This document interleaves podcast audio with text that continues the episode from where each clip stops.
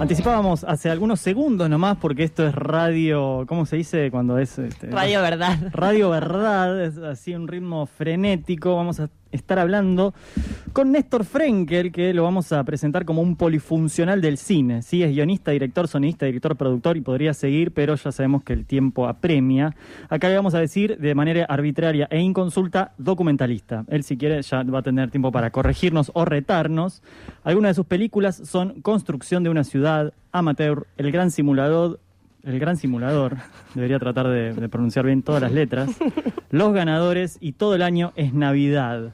Hace algunas semanas, además, pudimos ver su última película, Los Visionadores, que todavía está disponible online en Vimeo, con opción de invitar un cafecito al autor para reconocer un poco de ese laburo que hay detrás de la película. Sus películas retratan con humor y sensibilidad, diría yo, a personajes que brillan con la luz de una época que parece llegar a su fin y cuentan historias que parecen también ser empujadas al olvido. Néstor Frenkel está del otro lado del teléfono y lo saludamos. ¿Qué tal, Néstor? ¿Cómo estás? Hola, ¿qué tal? ¿Cómo andan? Bien, bien. Acá las corridas como, como todos, ¿no? En estos días. un poco, un poco, sí. Vamos a ir a lo importante primero. Vos que investigaste tanto tiempo sobre entregas de premios, ¿sí? De ahí un poco la película Los Ganadores. Te vamos a preguntar qué te parecieron los Oscars. Eh, no los vi, por supuesto. este, no, no, no investigué tanto tiempo. Fue más que nada, me topé con un mundo de, de entregas de premios aquí vernáculas y de ahí surgió el interés de hacer este, los ganadores. Pero no, no, no, no soy un fan de entregas de premios y creo que también haciendo esa película ya me dio una panzada que, que hace que ya me, creo que ese, ese, casillero ya está lleno. Digamos, sí, sí, ya no querés saber más nada. Exacto. Eh, igual viendo un poco, yo recuerdo, creo que vi esa película justo muy cerca de la entrega de Oscar del año pasado eh, o de hace dos años y veía que como que los ganadores muestra ese, ese tipo de, de, ceremonias, de entregas de premio un poco autogestivas, ¿no? Como que eh, son personas autoorganizando entrega de premios para premi premiarse a sí mismos o entre sí, pero al fin y al cabo tanto los Oscar como esas entregas de premios son ejercicios de la ficción, ¿no? Son como montajes muy similares, solo que con presupuestos diferentes. Sí, tal cual, son tal cual, son ficciones sucediendo en la vida real, son juegos de niños encarnados por adultos y bueno, cuando la, producción, digamos, el tamaño de la empresa es más pequeño, eh, tienden a notarse los hilos y todo se vuelve un poco más evidente pero esencialmente no, no siento que haya ninguna diferencia entre los estampas de Buenos Aires y el Oscar. Hola Néstor, bueno, ahora hablando un poco en serio, vamos a hablar Yo nunca de... dejé de hablar en serio. Ah, bueno, bueno, bueno. No, acá tampoco, igual, ¿eh? desde okay, que nos okay. sentamos. Eh, hablando un poco de tu última película que causó sensación para quienes no lo saben, en el último Bafisi, en esa corta primavera en la que pudimos ir al cine gratis y también con muchos protocolos, se estrenó Los Visionadores, una película que se distancia un poco, ¿no? De lo que venías haciendo. ¿Querés contar un poco la historia detrás de esa película? Sí, se distancia porque, bueno, en general vengo haciendo y mi plan por el momento es seguir haciendo documentales. Esto es un documental, pero también es una ficción y es un, básicamente es un juego eh, de la pandemia, de, de trabajar con, con, archivos que había, unas fotos que tenía en mi computadora y, archivos que podía eh, conseguir de películas ya filmadas, digamos, cómo hacer una película sin, sin salir de mi casa prácticamente. Y bueno, me, me recurrí a este viejo proyecto que era contar una historia de, de dos personas que se vuelven adictas a las películas argentinas policiales donde en general se ven personajes que se vuelven adictos a cosas. En una gran mayoría, no es estricta la selección de películas, pero bueno, un poco esos son los visionadores, enviciados de, del visionado, de mirar películas de gente viciosa, ahí están las películas los viciosos también, este, y muchas, muchas otras. Así que un poco de eso se trata Los Visionadores. Decíamos que un poco se aleja, eh, por esto quizás por el formato este de un poco de ficción y un poco de eh, películas hechas desde casa, ¿no? En contextos de aislamiento.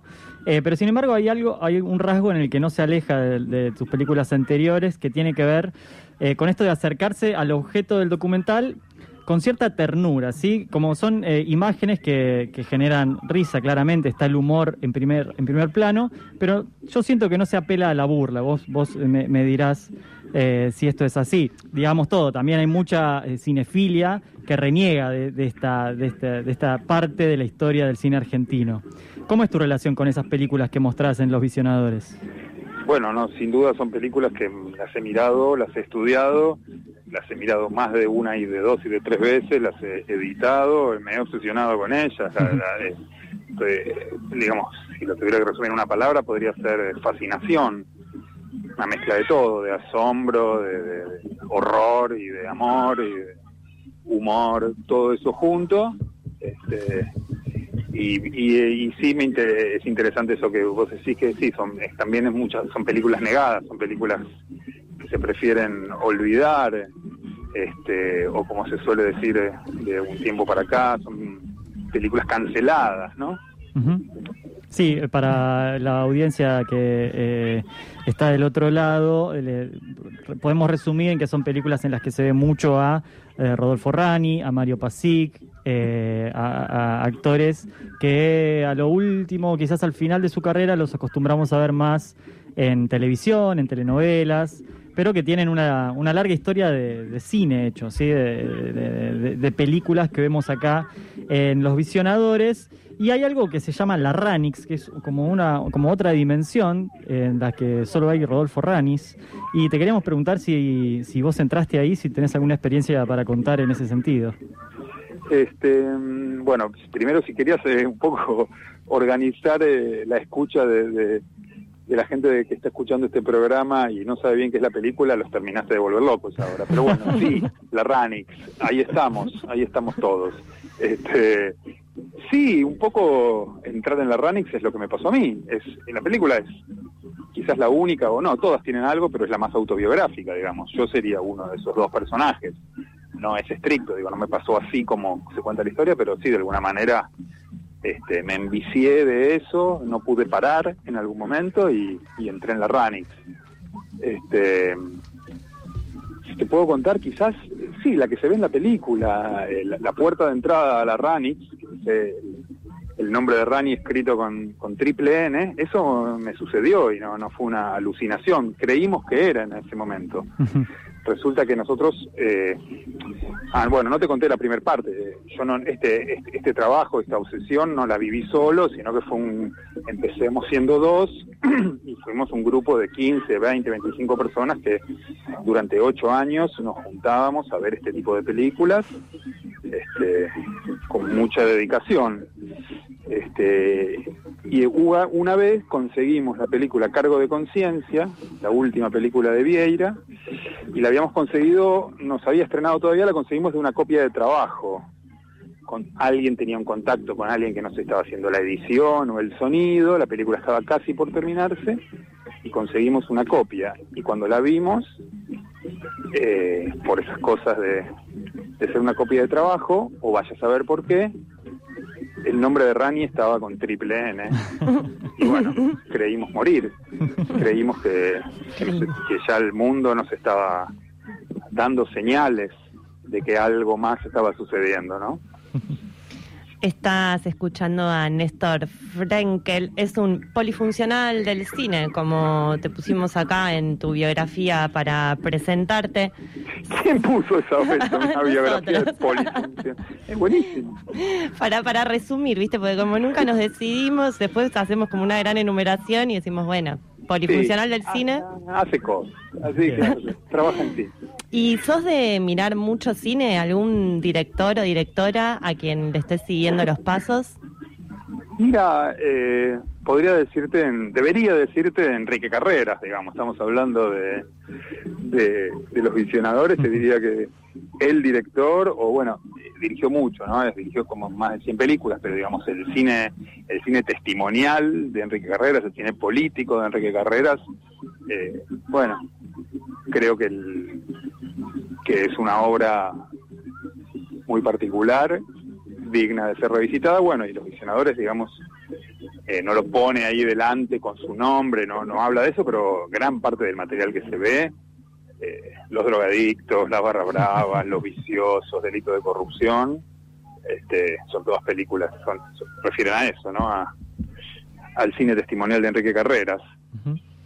¿Y, alguien que esté filmando ahora? Que, que, que ¿Cómo, cómo? ¿Y alguien que esté filmando ahora que te guste lo que hace o que vea sus películas? Eh, sí, mira, la verdad que hay muchos directores que me interesan, pero este no no no soy muy de, de, comentar, digamos, no no tengo la facilidad de palabra para hablar de la obra de otros.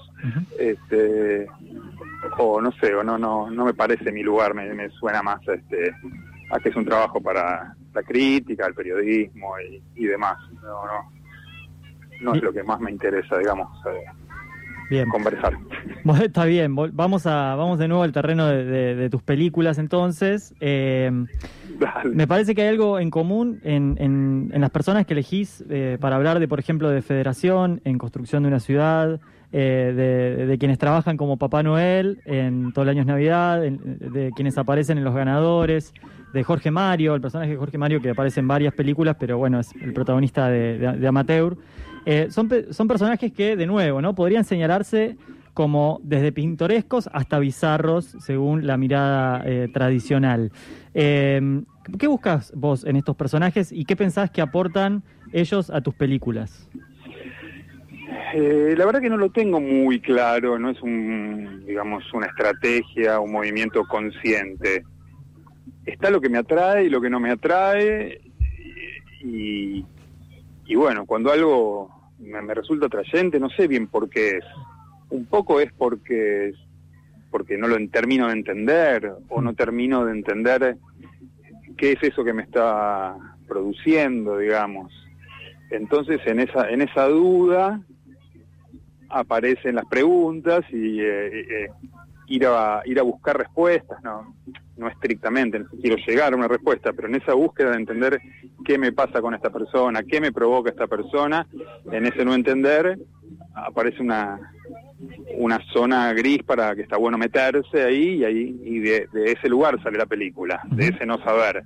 Entonces me gusta un poco trabajar eh, ahí en algo inconsciente que después sí, después lo voy entendiendo a lo largo de los años, podría definirlo un poco más, pero me parece que tiene que ver con eso, digamos, si yo sé que alguien, o sea, solamente con, con la admiración o solamente con eh, una opinión sobre alguien que tiene una historia interesante o una historia particular, no, no sé si me alcanza, me gusta cuando algo me, me conmueve ya a, nivel de, de que algo no me queda del todo claro. Y ahí lo que, lo que veíamos es que el acercamiento que propones a estos personajes o a estas personas, ¿no? para no, no caer en la otra acepción de la palabra personajes, veíamos que juega mucho con el humor. O sea, el humor en tus películas siempre está en un, en un primer plano, pero nuevamente sin caer en, en la sátira o en la burla. Eh, lo, parece eso como una relación más horizontal, digamos, entre vos y, tus entrevistados. Esto vos, digamos, lo, lo, ¿cómo llegas a esa relación más horizontal? Digamos, ¿es parte de una metodología que vos te planteás previamente como para no caer como en, una, e, e, en, eso que uno no quiere caer o se da de una manera más, más informal?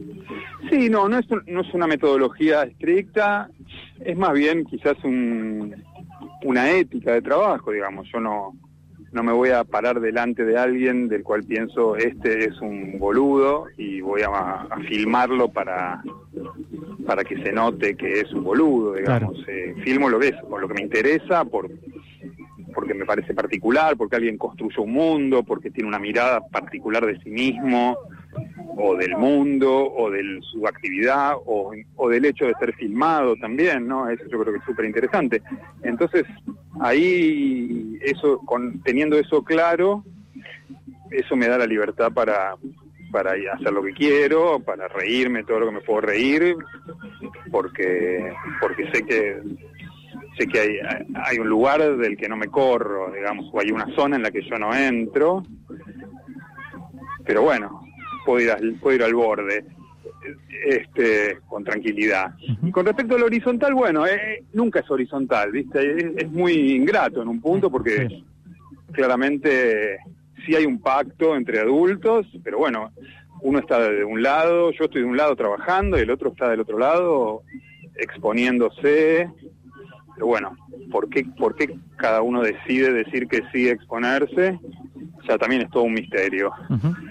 Así que de, de ahí de ahí salen las películas, de ahí sale la forma de mirar y que sí, como vos decís, termina siempre más o menos en lugares parecidos, ¿no?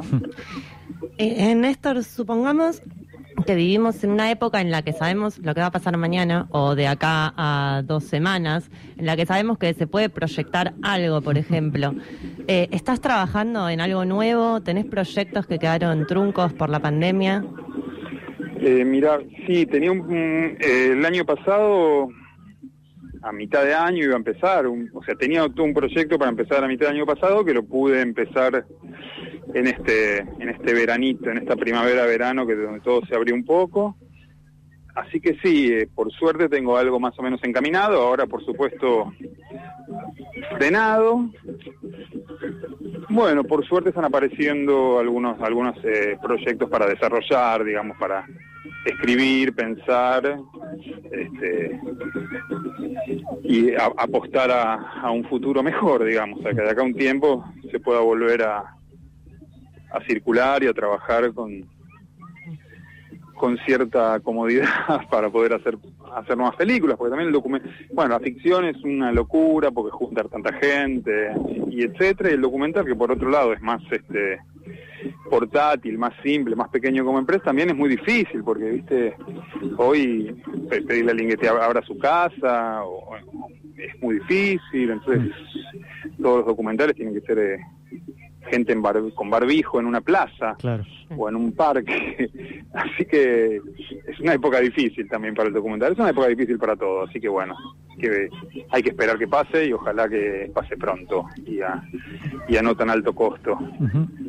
Bueno, en esta época difícil, eh, Néstor, te agradecemos que te hayas tomado este rato para darnos una entrevista acá en la revancha random y te, y te dejamos libre para que sigas con esta vida de corridas de un lado para el otro. este, no, gracias a ustedes por, eh, nada, por interesarse, por llamar. Uh. Bueno, hubo una despedida abrupta. Ahora nos vamos a comunicar para saludarlo, eh, a ver si, si podemos retomar, aunque sea para decirle chau. Sí, ahora lo, ahora lo saludamos. Eh, bien, eh, bueno, vamos a darle continuidad a la revancha random con ese tropezón del final y luego vemos qué pasa con, con nuestro entrevistado que se nos perdió.